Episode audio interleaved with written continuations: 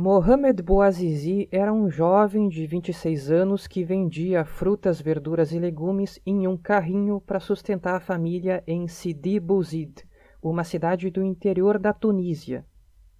Em 17 de dezembro de 2010, depois de policiais confiscarem o seu carrinho e exigirem propina para liberá-lo, Bouazizi foi ao palácio do governador para alegar, com razão, que não é necessário permissão para vender vegetais na rua na Tunísia.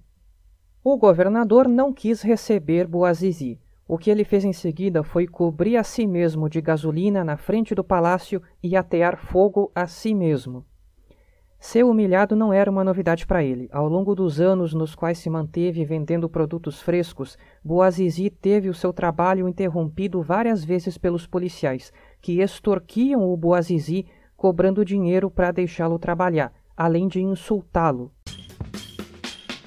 A autoimolação do vendedor de vegetais provocou algo que até então era inimaginável: uma revolta popular que deixou os ditadores dos países árabes com medo. O Azizi morreu em 4 de janeiro de 2011 na UTI. Já o ditador da Tunísia, Zine El Abidine Ben Ali, que estava no cargo havia 23 anos, se viu obrigado a renunciar e fugir do país depois de apenas 28 dias de protestos.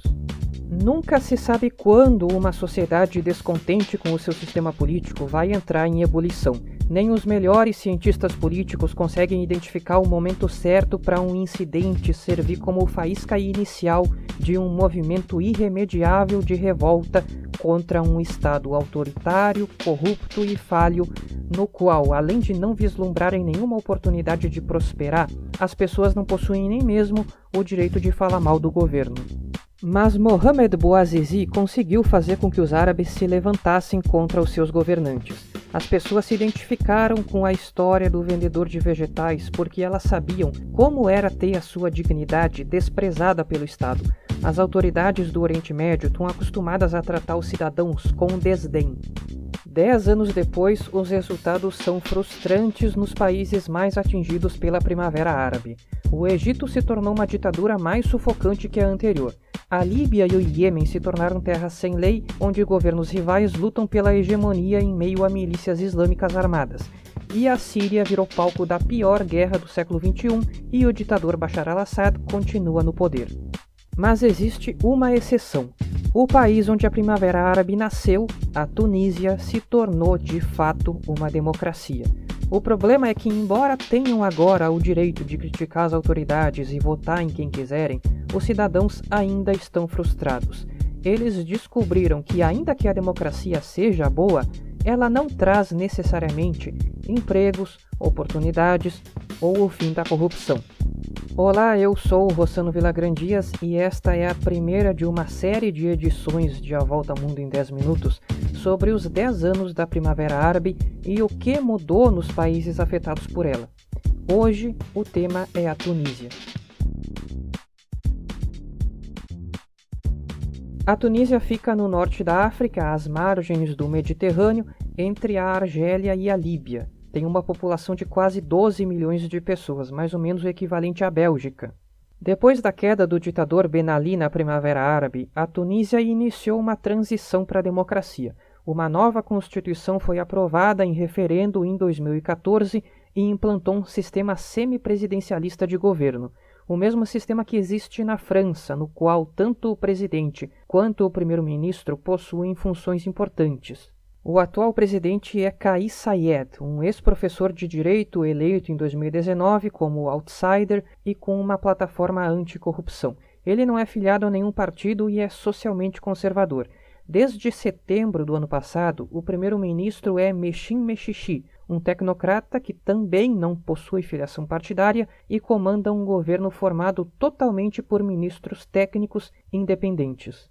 Mexixi é a oitava pessoa a assumir o cargo de premier nos dez anos que se passaram desde a Primavera Árabe. O seu governo é mais um de uma série de administrações curtas e ineficientes que têm falhado uma atrás da outra em cumprir as promessas de aplicar reformas que tornem a Tunísia mais próspera e de acabar com a corrupção.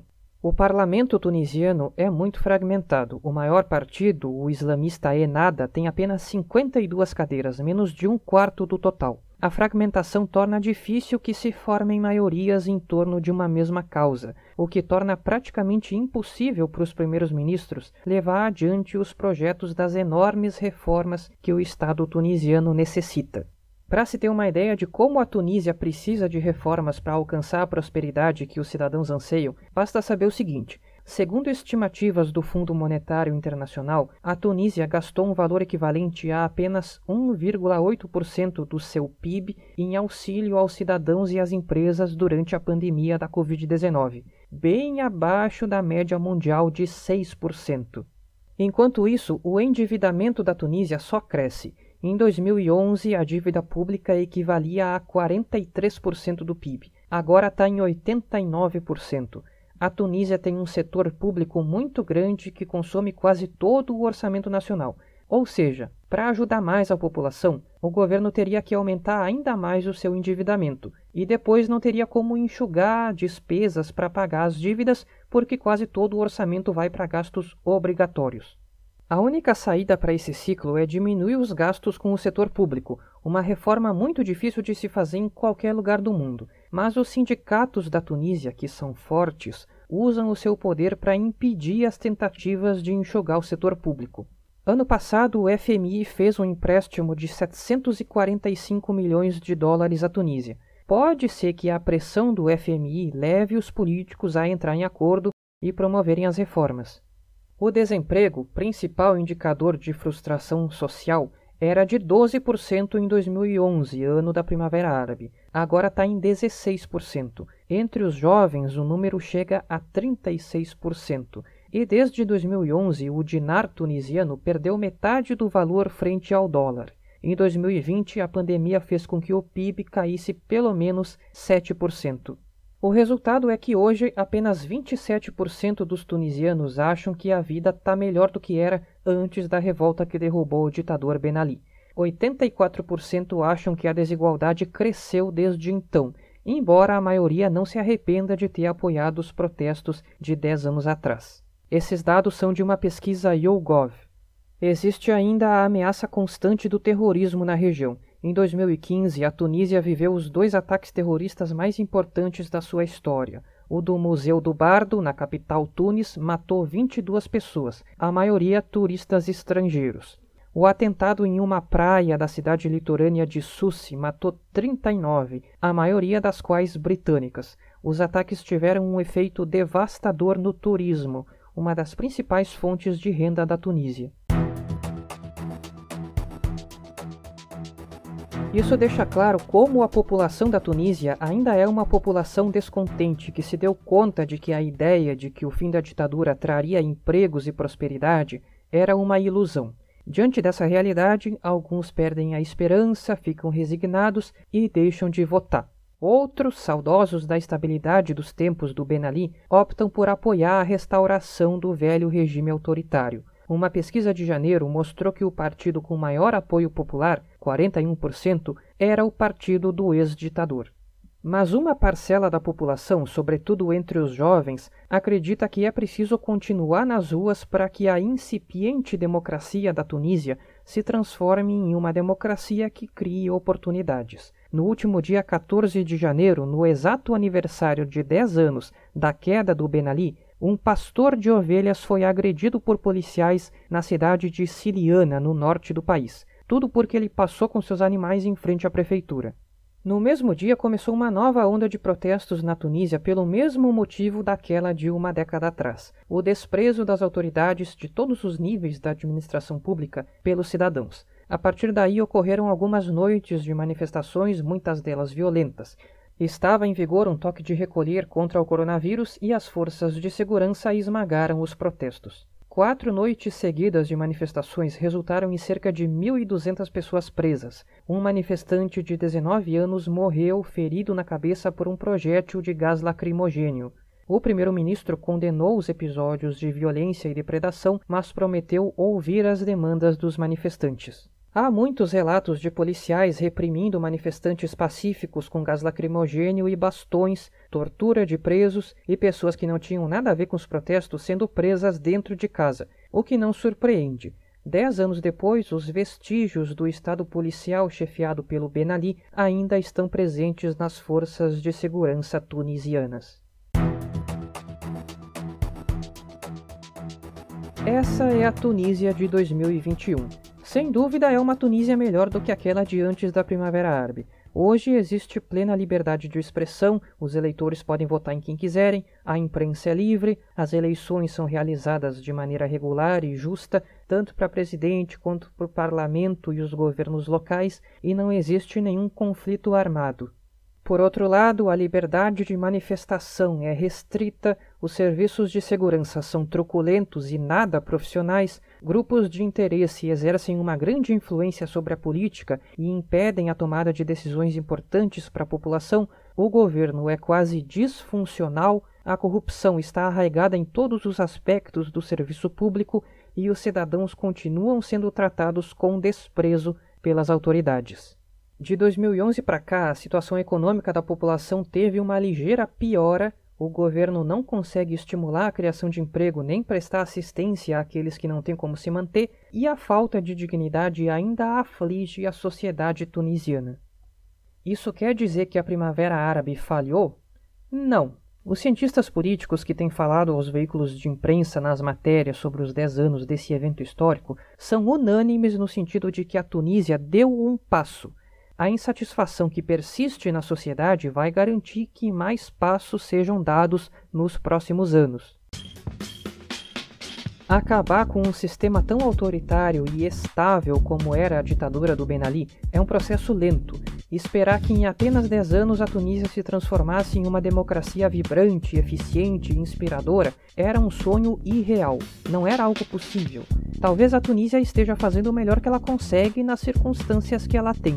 Nas ditaduras árabes, os sistemas de educação são totalmente doutrinários, os cidadãos não têm confiança nenhuma na honestidade dos servidores públicos e as informações públicas são controladas com mão de ferro pelas autoridades o que faz com que as pessoas não tenham confiança nas informações do governo, da imprensa ou até das mesquitas, que as teorias da conspiração se multipliquem e que as facções ideológicas desconfiem uma da outra. São sistemas que são assim desse jeito há décadas e que dificultam a transição para a democracia. O que a Tunísia precisa é se manter pacientemente na rota em que ela está para se tornar uma sociedade cada vez mais livre e próspera. O Papa Francisco chegou de volta a Roma nesta segunda-feira depois de passar o fim de semana no Iraque. Foi a primeira viagem do pontífice depois do início do isolamento social e, mais importante, nunca antes, nos dois mil anos de história da Igreja Católica, um Papa tinha ido ao território que hoje corresponde ao Iraque, a antiga Mesopotâmia.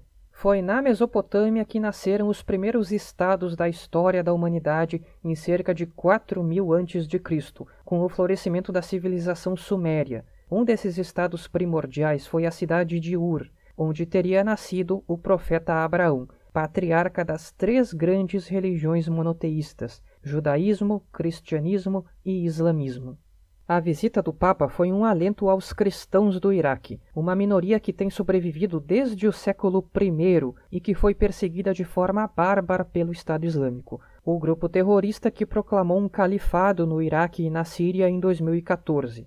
Quando os Estados Unidos invadiram o Iraque em 2003, havia entre 1 milhão e 200 mil e 1 milhão e meio de cristãos no país. A maioria fugiu durante o conflito que se seguiu nos anos seguintes. O terror do Estado Islâmico matou cerca de mil cristãos e fez com que ainda mais fugissem. Hoje não restam nem 250 mil.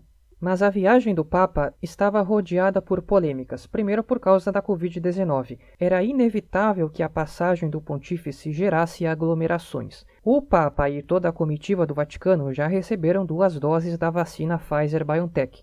Já o Iraque possui apenas 50 mil doses da Sinopharm doadas pela China e recebidas em Bagdá na semana passada para uma população de 40 milhões de pessoas. A outra preocupação era com a segurança do Papa em um país onde atentados terroristas são uma rotina. dois dias antes da chegada de Francisco, dez foguetes foram disparados contra uma base iraquiana que abriga tropas da coalizão liderada pelos Estados Unidos.